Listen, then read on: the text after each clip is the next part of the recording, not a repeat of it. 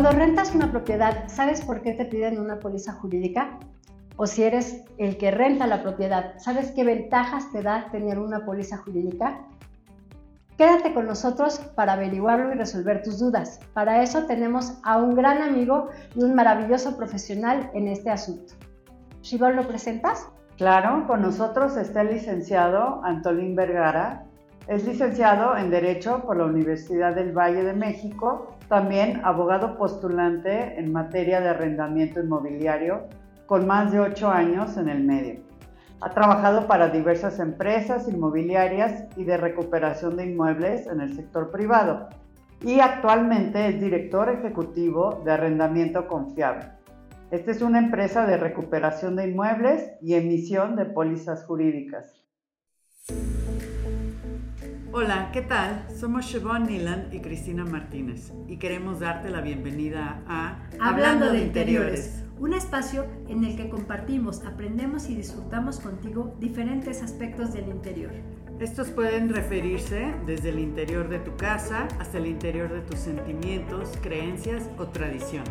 Así que vamos a comenzar.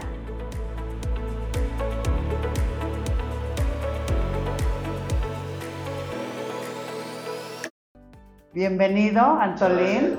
Muchas gracias por, por esa gran presentación, por la invitación es mutuo recíproco que, que haya amistad y hay cariño. Muchas gracias. Muy bien, Anto. Pues vamos a empezar por lo más básico de lo básico. ¿Qué es una póliza jurídica? Pues bien, miren, una póliza jurídica es, eh, es un mecanismo que va a reforzar el arrendamiento en protección directa del propietario propiamente. Eh, justo en pláticas eh, siempre les cuento que la póliza, mm, no todas las personas lo ven de esa manera, hay que entenderla, pero yo también sé, estoy convencido que es una protección tanto para el asesor inmobiliario como para el inquilino, tal vez de manera indirecta y ahorita les voy a explicar por qué.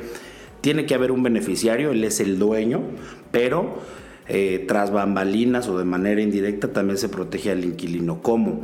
Bueno, regresando a la pregunta, el concepto de la póliza jurídica es un contrato mediante el cual una empresa, eh, en su mayoría conformada por abogados, va a emitir eh, este documento denominado póliza en el cual la empresa se obligará a futuro a intervenir a favor del arrendador bajo supuestos muy específicos que son justamente los que decidirás a la hora de filtrar o seleccionar la cobertura contratada, ¿no? Entonces, es una empresa en su mayoría conformada por abogados que intervendrá, a futuro en beneficio del dueño, ¿no? Es básicamente eso. Ok. Y bueno, eh, una pregunta que nos hacen constantemente es, ¿cuál es la diferencia entre una fianza y una póliza jurídica, porque las fianzas era como que lo que se utilizaba en antaño, ¿no? Sí, sí, ya la, figura de la fianza ha venido a pasar a segundo, tercero, cuarto término, porque lo que hoy se busca es dinamismo, ¿no? Propiamente a la hora de rentar. Lo que hace la fianza es también es una empresa que emite un documento denominado, eh, valga la redundancia, fianza, en la cual la empresa se compromete a pagar en dinero al dueño del inmueble si el inquilino no le paga sus rentas. Hay ciertas condicionantes, en resumen, lo que hace la fianza es, eh, si no te paga el inquilino, te pago yo, ¿no? Te pago el dinero. Pero se está enfocando únicamente en el tema económico, no en el tema de la recuperación del inmueble. Y al final, la póliza lo que hace es eh, recuperar el inmueble. Siempre lo digo de una forma muy coloquial, creo que es entendible. Lo que hacemos es recuperar la gallina de los huevos de oro, ¿no? sí, para que eh, pues, sigas teniendo huevos de oro, ¿no? Igual y la empresa de fianza, la fianzadora, te paga pues, el dinero, las rentas, y les decía al inicio de la, de la respuesta que es bajo ciertas condicionantes. ¿Por qué? Porque eh, hay diferencias, pero Básicamente te piden que te des de alta, que ese es otro tema que, que, pues, se debería tal vez de platicar. Te pide que te des de alta al cliente, al arrendador. Que te des de alta, pero como, como, arrendador. Como arrendador. Como arrendador, sí, correcto. Entonces, Es una realidad. eh, el- la obligación, lo que debería de suceder es que todos los arrendadores, todos absolutamente, estén dados de alta. ¿no? En el es- SAT estamos hablando. en el SAT. Eso es lo que debería de suceder, ¿no? Eh, no es una Constante. no es una constante. El cliente que se nos acerca comúnmente dice, oye, no estoy dado de alta, hay problema, no hay problema, incluso desde la promoción, ¿no? Sí. Y pues bueno, eh, es todo un tema incluso si de análisis político, si lo quieres ver así, oye, este que yo no pago mis impuestos porque no se aplican como deberían. Bueno, eso es otra claro, cosa, es ¿no? otro tema, claro. ¿Qué, nos, ¿Qué le contestamos al cliente cuando nos dice, oye, debería de estar dado de alta? El deber ser, creo que de todo ciudadano es que lo esté y pagues. Pero en la práctica, pues no, ¿no? Entonces, esta empresa de fianzas te va a obligar a darte de alta sí o sí, no hay marcha atrás, vas a tener que estar siempre reportando ese, ese ingreso como arrendador. Y eh, después te pide para el segundo o tercer mes, dependiendo, es eh, la empresa la afianzadora, te va a pedir que como condicionante de liberarte el segundo o tercer mes que el inquilino no te está cubriendo, lo demandes, ¿no? Ah, ok. Ok. Que es justamente lo que hace la empresa de póliza, demandar el- el- la recuperación del inmueble al inquilino, ¿no? Entonces regresas al origen que es necesito demandar para que me sigan pagando y ese juicio me va a costar. Es justamente lo que hace la póliza, es una de las bondades, que es ya no te va a costar el juicio porque ya lo tienes precontratado. Ok, Ah, ok. entonces, Entonces, las ventajas reales de la póliza es que ya tienes un juicio precontratado. Si viene alguna cuestión, este, ya podemos confiar en que la póliza va, va a darnos esta seguridad. Se va a encargar de la recuperación del inmueble. o sea, el apoyo, ustedes van a... Nosotros vamos. juzgado y todo. Nosotros vamos al juzgado, se interviene de dos maneras. La primera es en la etapa extrajudicial, que Ajá. como el nombre lo menciona es todas las gestiones que se hagan fuera de juicio, entre particulares. O sea, que puedan llegar a un acuerdo pre-juzgado. Prejuzgado. Que podamos llegar a un acuerdo prejuzgado, que nos acerquemos a la parte deudora, al inquilino, que le digamos, oye, ¿qué está sucediendo? ¿No? ¿Por qué no estás pagando la renta? ¿Por qué le estás pagando tarde? ¿O por qué estás incumpliendo, incumpliendo con el reglamento interno, por ejemplo? ¿no? Todas las gestiones fuera de juicio que ayuden al buen desarrollo del arrendamiento.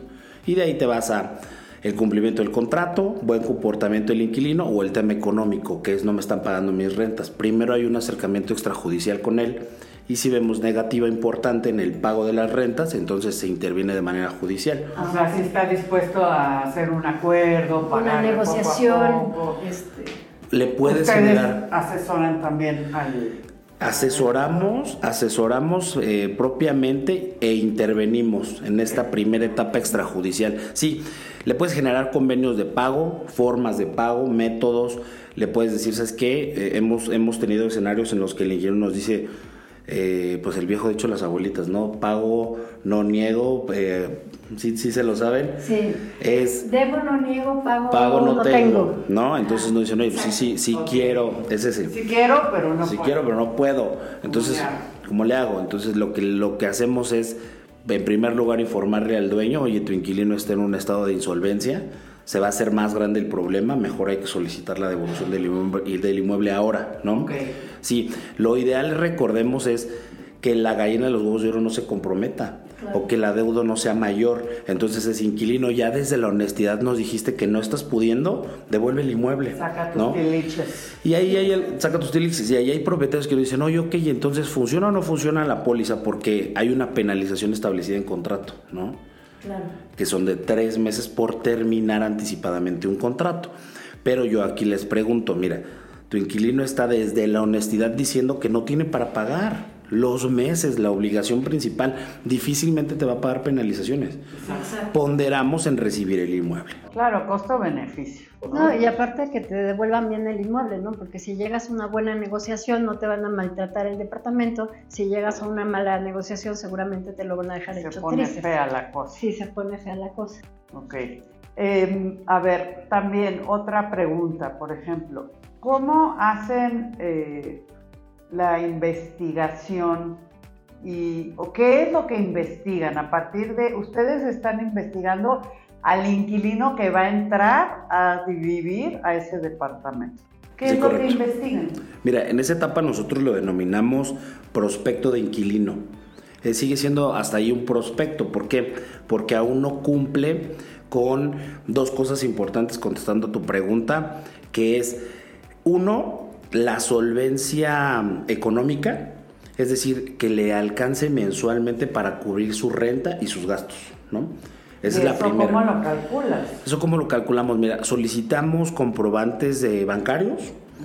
También solicitamos o podemos reforzar la operación pidiéndole sus eh, estados de cuenta de todas sus tarjetas. Obviamente contamos con el aviso de, privacidad pertinente. Y también eh, recibos de nómina en caso de que pertenezca a un rol a una empresa, una persona moral. Bueno, pues, si estás en una empresa, pues mándanos tus, recibos de nómina. Ese es el primer análisis que se hace. ¿Te alcanza? Avanzamos, ¿no? A ver, una pregunta. Si yo voy a entrar a una, a una renta, a un departamento que cuesta, digamos, 15 mil pesos mensuales. Sí. Y yo gano 17 mil pesos mensuales ¿Entra o no, no, no, es viable, no es viable, mira, hasta justamente nos da risa porque creo que la lógica indica que con dos mil pesos no son ni siquiera eh, después de la renta de los 15 mil pesos, tomando, tomando tu ejemplo, no son ni 100 pesos diarios. Exacto con lo que tendrías que vivir, que son los 2.000 restantes, ¿no? De hecho, Entonces, perdón, de hecho dicen que tienes que ganar 3 a 1. Correcto. Tu salario tiene que ser tres veces la renta que vas a pagar. Ok, entonces yo tendría que ganar 45 mil. En promedio. Sí, se estima, se estima justamente lo que menciona Cristi, que si tú vas a vivir en un inmueble de 10, porque ganes 30, o sea, tres veces, eh, o el 33% de tu ingreso que sea destinado a la renta, ¿no? Que es más o menos el 30. Y si no lo cubro, puedo uh, hacer mancuerna con la otra persona. Sí, mira, a, a lo largo de, de, los años de experiencia, y lo, lo, digo desde la humildad, la idea es que eh, se generen mecanismos o escenarios para que la gente pueda rentar, ¿no? Es decir, movemos el criterio. Anteriormente éramos muy estrictos en el sentido del titular del arrendamiento que cumpla con el ingreso completo el solo, y si su pareja puede aportar, pues bueno, ya será justo eso, ¿no? Una aportación. Hoy por hoy estamos haciendo, eh, le denominamos una operación mancomunada, que quiere decir que al igual que a la hora de adquirir un inmueble y juntas los créditos, pues acá juntas el ingreso. Okay. Entonces sí, podría ser más para flexibilidad. Cómo están las cosas y la sí, correcto. inflación. no, es que la situación económica pues está dura, entonces pide hay que, hay que tener un poquito de flexibilidad. Entonces eso es en cuanto a los ingresos. ¿Y qué más investigan? Es la segunda, hay, dos, dos eh, investigaciones coyunturales que se realizan. La primera es justamente la económica y la la segunda es de antecedentes judiciales. Quiere decir que se va a ingresar a plataformas de investigación a la persona, al prospecto de inquilino, la cual cuenta con algoritmos de búsqueda en todos los juzgados a nivel federal, federales y locales. Toda la República. Toda la República de 10 años hacia atrás a la fecha. Entonces no, sí, porque puede ser que hace dos años el señor haya tenido un proceso bajo o lo despidieron o se divorció y entonces no le estaba alcanzando el dinero y lo demandaron. Lo más importante para nosotros, para arrendamiento confiable, es ver que tiene la solvencia económica en primer lugar y en segundo lugar que no tenga antecedentes judiciales. Les explico rapidísimo por qué. Cuando tienes un antecedente judicial en México, quiere decir que tuviste nula intención o nula capacidad de llegar a una negociación con el arrendador o con la empresa de póliza tanto así que te demandaron, ¿no? ¿Por qué? Porque en México todos, no sé si, si las, la audiencia o las personas que nos, que nos escuchan coincidan, todos le huimos al juicio.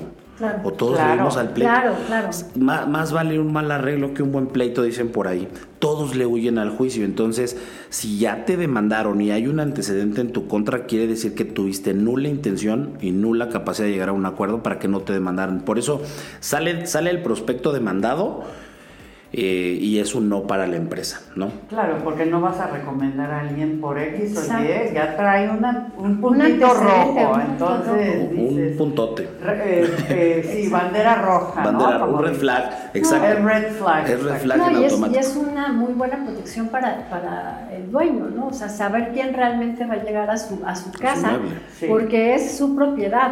Sí, finalmente es un, es un, negocio de alto riesgo que, que hay que ir cubriendo, los, hay que ir arriesgando lo menos. sí, ¿no? sí hay, hay, que ir, hay que ir haciendo más corto justamente o, disminuir los riesgos, los riesgos para el arrendador, porque es el que más tiene que perder, que es el que trae el inmueble, ¿no? Y eh, eh, en adición a lo que acabo de mencionar, esa investigación judicial se hace en todas las materias del derecho, es decir, civil, mercantil, familiar, cualquier antecedente que aparezca quiere decir que hubo un problema con esta persona que lo demandaron y entonces no sería viable para la empresa, se le comunica al asesor y el asesor decidirá si continúa con este prospecto o también lo rechaza como nosotros. El asesor inmobiliario. El asesor inmobiliario. Representando al arrendador. Ok, pues vamos a una pausa de nuestros patrocinadores y regresamos en unos minutos. ¿Sientes que tu vida es un desorden y quieres cambiarla? Tal vez porque vives con tus papás y quieres independizarte o porque vives con un roomie sumamente desordenado. No te preocupes, nosotros en CM Asesoría Inmobiliaria te ayudamos a encontrar ese lugar que te va a dar paz y te va a hacer querer regresar a casa. No lo dudes, llámanos.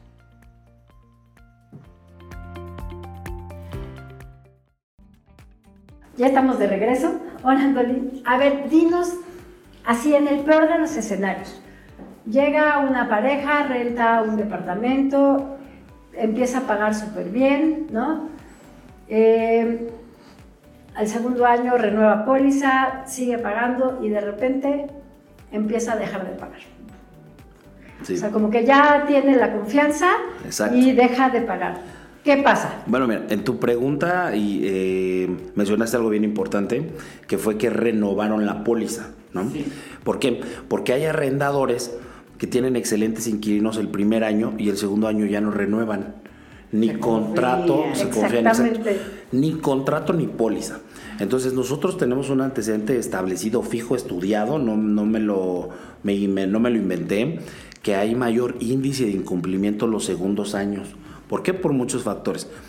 Ya es una relación larga contractualmente hablando, en promedio si ya llevas más de 12 meses, puede existir cierto desgaste, puede existir pues el factor, eh, me separé de mi novia, esposa, tal, o sea, yo viví aquí con alguien y ya no va a vivir, entonces se merma la economía. o el exceso de confianza, ¿no? Exceso de confianza, exacto. Como que me llevo muy bien con mi arregladora, ah, entonces... Ah, sí, antes... Si no le pago ahorita...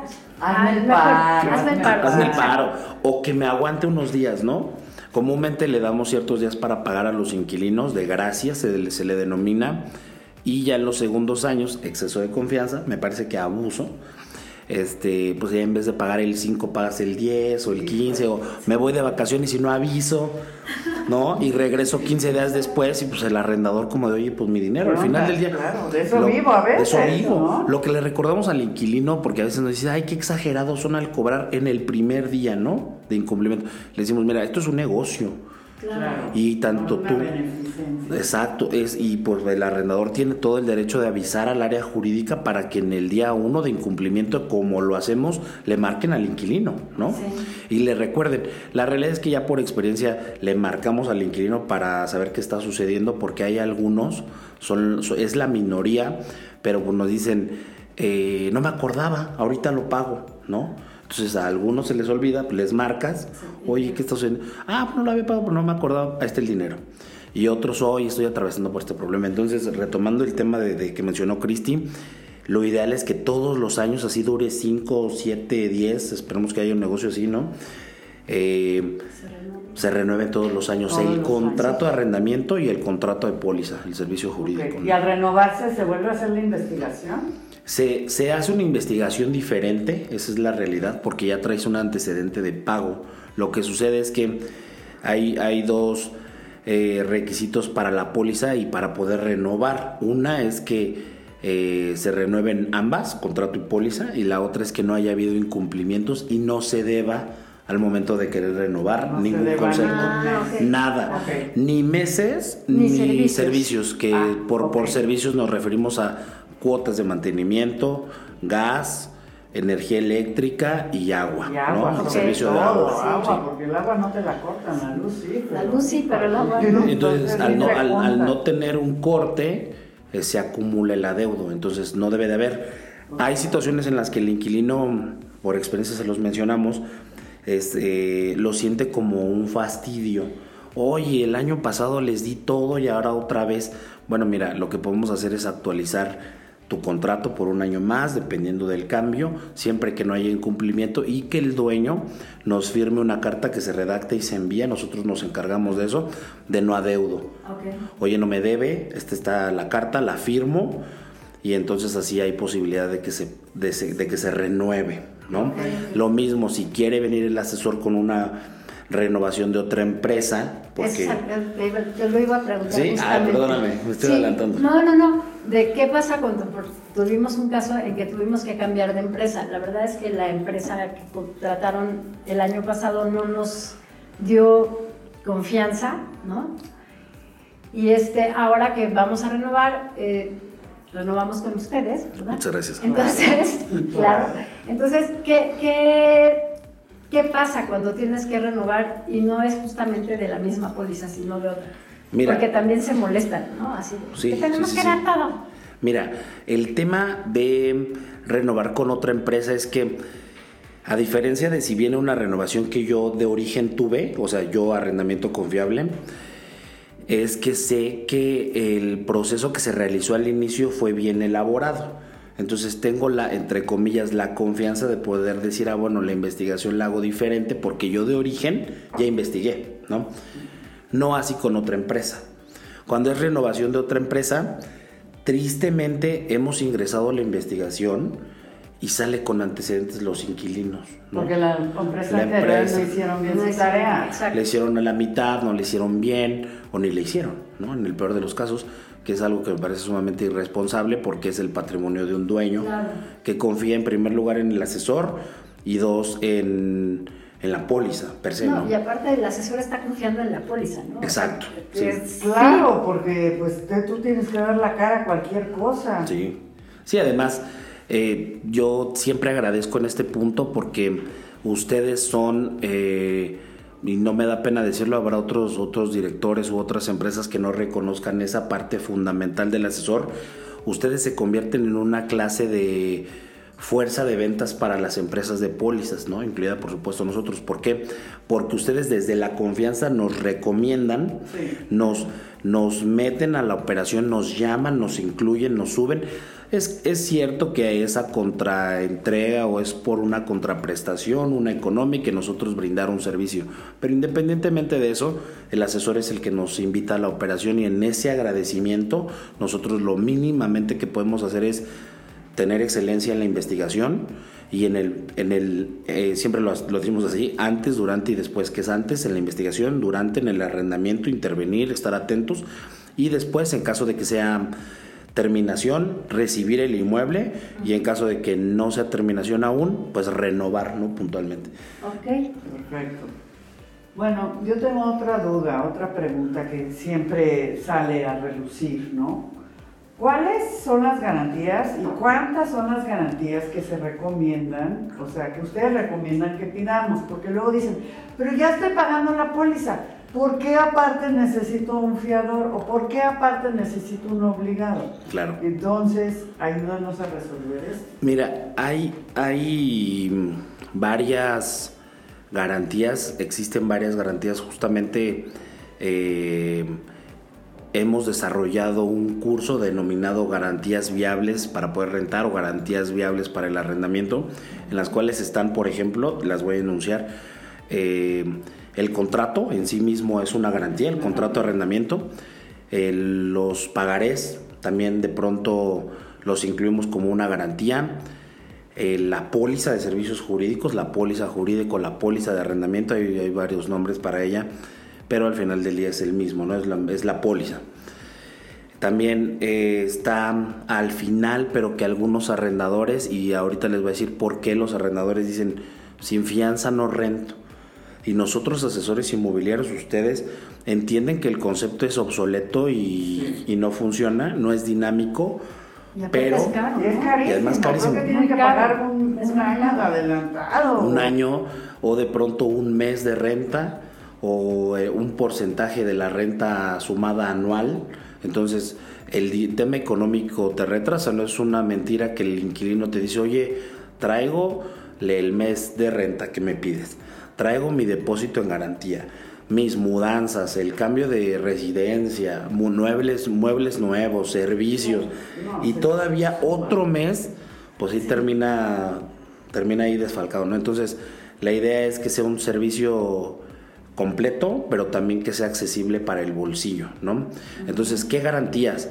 Las que nos pide el arrendador, justamente. Ok, entonces depende del arrendador. Depende de nuestro cliente eh, propiamente porque tú le puedes decir, eh, vamos a celebrar un arrendamiento, internamente en arrendamiento confiable le, le denominamos un arrendamiento simple, que significa que es la relación entre arrendador y arrendatario, nada más, ¿no?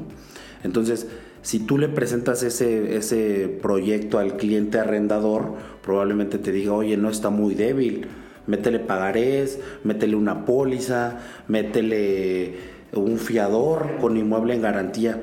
Entonces tiene que ser dependiendo de lo que nuestro cliente nos solicite. Hay eh, arrendadores que dicen que sin fiador no rentan, ¿no? Sí. Que eso también ya es un, está complicadito porque ya no todo el mundo tiene propiedades en la Ciudad de México propias, ¿no? Entonces tienes que recurrir igual al tío, al, al, abuelito, papá, sí. Y entonces eso se complica. Sí, sí, pasan dos efectos. El primero es que mmm, cada vez son menos los que quieren pedir el favor. Claro. Y el otro es que ya no te lo quieren hacer. O sea, sí, nieto, te amo, te adoro, pero no, arriesga, no quiero no regresar. Patrimonio. patrimonio por tu renta. No, no. O la relación familiar. la relación, ¿no? porque no sabes el día de mañana, a lo mejor es el mejor de los eh, nietos, pero se queda sin trabajo. Exacto. Y entonces se va a comprometer el inmueble. Entonces dicen, a ver, antes no había tantos mecanismos como existen hoy para suplir esa garantía. Okay. Hoy sí, por ejemplo, la póliza, ¿no?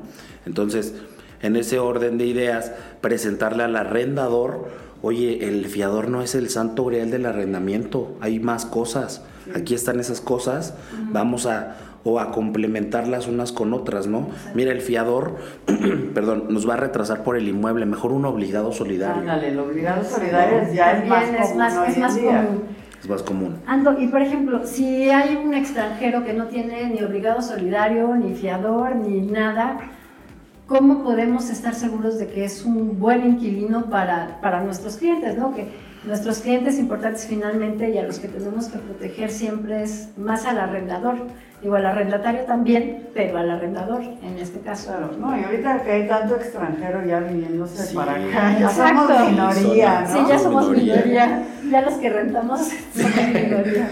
Miren, eh, lo que sucede con el tema de los extranjeros es que lo mismo, empiezas a moverte en criterio, porque si no mueves tu criterio, tus solicitudes o tu listado de requisitos a cumplir, eh, no vas a rentar.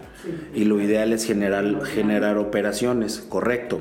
Entonces es, mira, el tema económico sí o sí lo tiene que cumplir, ¿no? Claro. Como eh, todos comúnmente tenemos nuestro dinero en una cuenta de banco, no- se valora que sea extranjera, Chase, Bank of America, dependiendo de la nacionalidad de incluso otros países, ¿no? Y le dices, oye, ¿no has abierto cuenta acá? No, bueno, bueno, es necesario que empieces a tener ya una base, un dinero eh, acá, ¿no? En una institución bancaria pues, mexicana. Esa es una. Revisamos el tema económico. Para el caso de los extranjeros tenemos una investigación denominada VIL, que ese VIL lo que hace, el- el- el- lo que, para lo que funciona, es investigar en los, eh, a nivel internacional y en su país de origen. Y también búsquedas en, eh, por el FBI, Anda. Anda. Interpol y CIA, ¿no? Se O sea, si escucha. Sí, Fichado. Sí. Sale Fichas rojas, sale. correcto, fichas rojas. Sí, se escucha un poco policíaco, como oye, FBI. Sí. pero es, es, es así de importante y así de serio tomamos la investigación con un extranjero, porque incluso pudiera ser un denominado prestanombres, ¿no? Como hay confianza en el, en el extranjero, pues a veces los propietarios mismos o el asesor inmobiliario dicen, no, pues ese extranjero, ¿qué problema va a tener? Exacto. Pero detrás que- de él eh, hay un Hay problema. Con ¿no? los famosos expats, ¿no? Que también. Los expats, claro. Entonces, la documentación, les recomendamos esa investigación. Para el caso de arrendamiento confiable, ese bill tiene un costo adicional de 500 pesos. Tendrías que cubrirlo adicional a la investigación que naturalmente se hace y está incluida en la póliza a nivel nacional, la que les mencionaba al inicio. Esa tiene un costo adicional y bueno, son 500 pesos. Ok. Este, Que normalmente estas pólizas las paga el arrendatario. el arrendatario, sí, correcto. el Y si se inquilino. ponen de acuerdo, Se pueden poner de se- acuerdo, pero puede volvemos ser a lo la mitad y mitad. Depende del Mm, propietario. del propietario, claro. Bueno, y ya una pregunta súper importante que nos han hecho siempre es, ¿qué es la extinción de dominio y cómo intervienen las pólizas jurídicas en la extinción de dominio? Correcto. Sí, mira, la extinción de dominio es un procedimiento mediante el cual el Estado mexicano pudiera extinguir el dominio de un inmueble a su propietario por tener la presunción que se están cometiendo delitos dentro de él. Y digo por tener la presunción porque se realiza o se inicia una investigación, ¿no?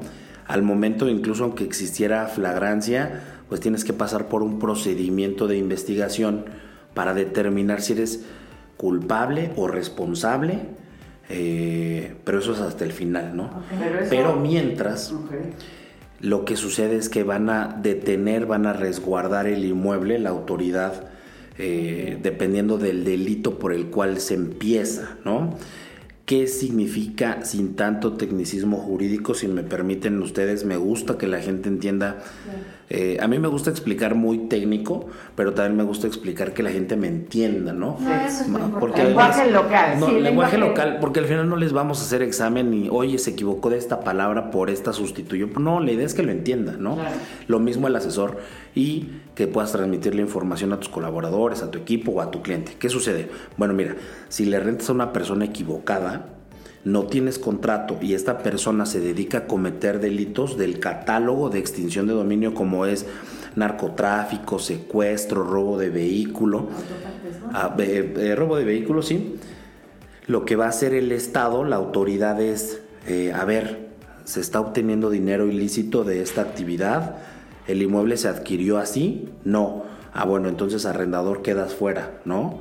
Pero debes de tener tu contrato bien elaborado eh, bien integrado, bien elaborado, que haya una investigación. Mm, hay algunos propietarios que nos contactan de forma directa y le hacemos la recomendación, siempre promovemos en esta regresar el favor al asesor, pues le decimos, contrátate un asesor. No, cobran muy caro, ¿no?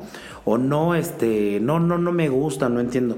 La realidad es que no es nada caro el servicio que se brinda por parte del asesor y tampoco es es poca cosa. ¿Y para qué funciona el asesor? Si, hay un, si llega a haber un procedimiento de extinción de dominio, es una persona adicional que fungirá como testigo en el proceso de recuperación y además que él va a exhibir su expediente integrado. Además de la póliza, además del propietario en sí, es, otro, es un tercero que ayuda a la recuperación del inmueble, que eso es algo que los propietarios no ven o no quieren ver, ¿no? Y de pronto nos dicen, oye, un mes de comisión. Pues la verdad es que eso te sale baratísimo con todas las actividades que hace el asesor. Va, viene, investiga, los, los, eh, los portales inmobiliarios que me parece que no son baratos, este, triangular información, eh, marcar la gasolina, el día, el Sí, tiempo, el somos seguimiento. poco valorados. Sí, luego. somos poco valorados. Pero, pero pues sí, ¿no? Eso es parte de... No, pero haz de cuenta, nosotros tuvimos un caso de casi extinción de dominio muy fuerte hace, hace relativamente poco, justamente en El este departamento que departamento estamos que ahorita, estamos ajá, teniendo, renovando con renovando otros con otros, inquilinos. con otros inquilinos, eh, porque lo tenían también en Airbnb. Ok. Y entonces eh, lo teníamos en arrendamiento, teníamos el contrato y todo, no estaba arrendado, estábamos promocionándolo. Y llegan estos inquilinos y se meten y resulta que es un arco que hace, bueno, una narcofiesta ahí. Entonces sacan fotos del monito este con droga, con quién sabe qué, con quién sabe cuánto, con quién sabe cuánto. Digo, nosotros nos vimos, nos estuvimos, tuvimos a la PGJ aquí. Pero con armas y dinero en la dinero mesa, en la mesa, ¿no? sí, todo. O sea, no, terrible, Sí, terrible. sí, La grave, verdad- grave el asunto. La verdad es que las fotos muy impactantes, porque aparte no tenías como decir, no es el departamento, ¿no? Pero sí, este, yo creo que justamente esta investigación es, es muy importante y el tener un asesor inmobiliario, pues a nosotros nos vinieron a investigar y gracias a nosotros y gracias a la dueña y gracias a que se tenía todo por escrito, todo Enorme. en orden, Sí. no hubo mayor consecuencia, ¿no? Entonces claro, sí claro, es claro. bien importante. Sí, sí, entonces súper importante todas estas garantías que luego por quererse ahorrar dinero, pues acaban... Es como un seguro, ojalá nunca lo tengas que llegar a utilizar, pero en caso necesario, que tengas el apoyo y el asesoramiento Adecuado. adecuado. Y de Sí, las claro. personas que realmente saben, ¿no? Claro, Sí, gran- profesionales. Creo que la gran mayoría contrata su seguro de auto haciendo una analogía para no usarlo, porque quiere decir que si lo usas es porque ya chocaste o te pegaron, ¿no? Entonces acá lo mismo, es, es mejor eh, contratarlo y no usarlo a necesitarlo y no tenerlo, ¿no? Entonces, pues sí, lo, lo ideal es que de- desarrollemos esa cultura de, de tener la protección, el respaldo futuro, que si hay algún problema estés consciente que hay una empresa que te va a respaldar. Y créanme, desde el punto de vista eh, de, de- de análisis objetivo 100%, es bien distinto cuando hay un asesor y póliza en una operación de arrendamiento que cuando no lo hay.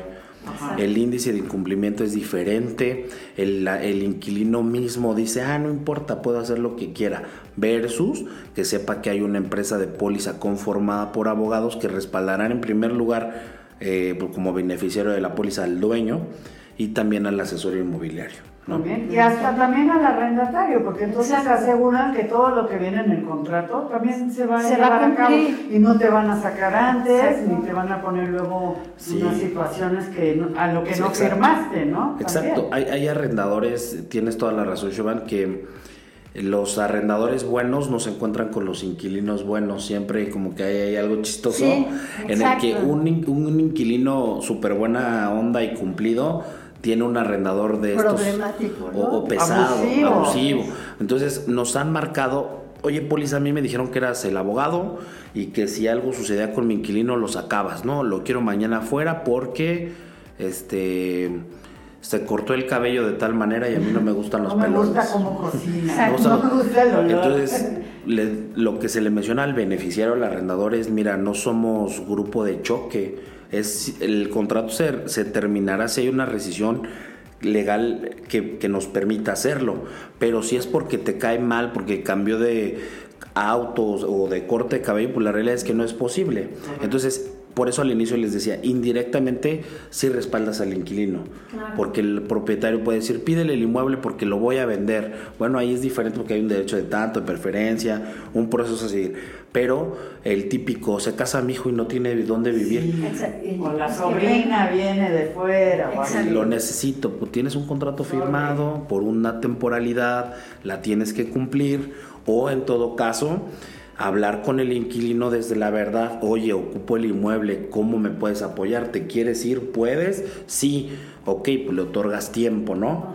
Para que él busque y se cambie, comúnmente este tiempo no nos agrada tanto, pero hay que ceder en el sentido de que tiene que ser a título gratuito para que él pues no lo resienta, ¿no? Claro. Claro, todo es negociable, pero qué mejor teniendo el apoyo ¿no?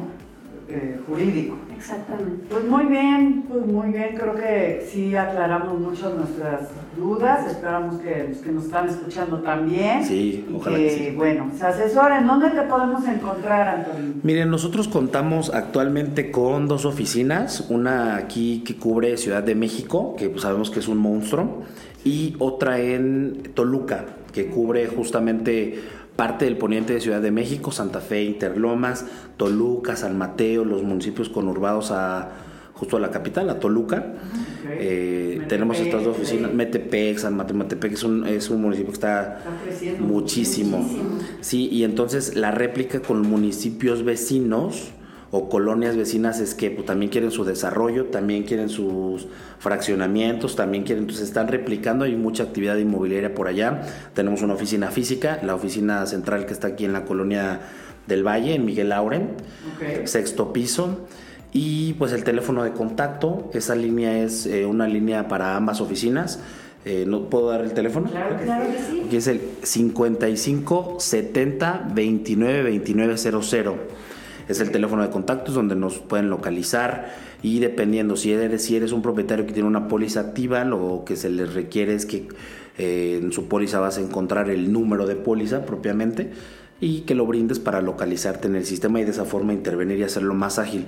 Y si necesitan información complementaria o eh, a detalle, pues pueden marcarnos ahí o en nuestra página de internet que es www.arrendamientoconfiable.com.mx y el arroba para redes sociales es arrenda confiable en Instagram y arrendamiento confiable en Facebook. Arrendamiento confiable. Y arrenda confiable en Instagram, ahí háganos favor, subimos información también inmobiliaria, síganos en nuestras redes sociales y pues estamos diseñando ahí un método para, para generar eh, pues opciones atractivas para el asesor inmobiliario y también para el propietario que de forma directa nos contacta. Ok. Muy bien. Pues Santo, muchas gracias, muchas gracias por una, el apoyo que nos das Sí. siempre en CM, los dos, por la amistad de muchos años ya, gracias Sí, ya. a Dios. Y tres, por esta entrevista que yo creo que a todos nos sirvió mucho. No, hombre, al contrario, muchas gracias a ustedes. Es el cariño, sabes que es recíproco, ya algunos, ya algunos bastantes años Bastantes. de amistad. Pues tu Bastantes. equipo, unas damas, Shio, desde que la conocí, eh, tienes una energía increíble. Siempre te lo digo, que te veo, es que er- eres como este a la inversa. Tú en vez de robar energía, tú te ven y quieres este echarle más ganas. Muchísimas gracias. Gracias. a ustedes. Qué bueno, el mejor de los éxitos. Ay, Traen un programón y Ay, qué bueno pues no, qué padre, qué padre. No, le hace falta eso al sector, le hace falta eso al Ah, sector. qué bueno, pues hay que, hay que listo. recomendar y, este, Y compartir, compartir. claro que sí. Gracias. Bueno, muchas gracias. Hasta Bye. luego, gracias. Esperamos sinceramente que te hayas divertido tanto como nosotras y que realmente hayamos llegado a tu interior. Te invitamos a suscribirte a nuestro podcast y a compartirlo si te gustó. También te invitamos a sugerirnos temas de tu interés, pero también de tu interior. Nos vemos la próxima semana. ¡Adiós!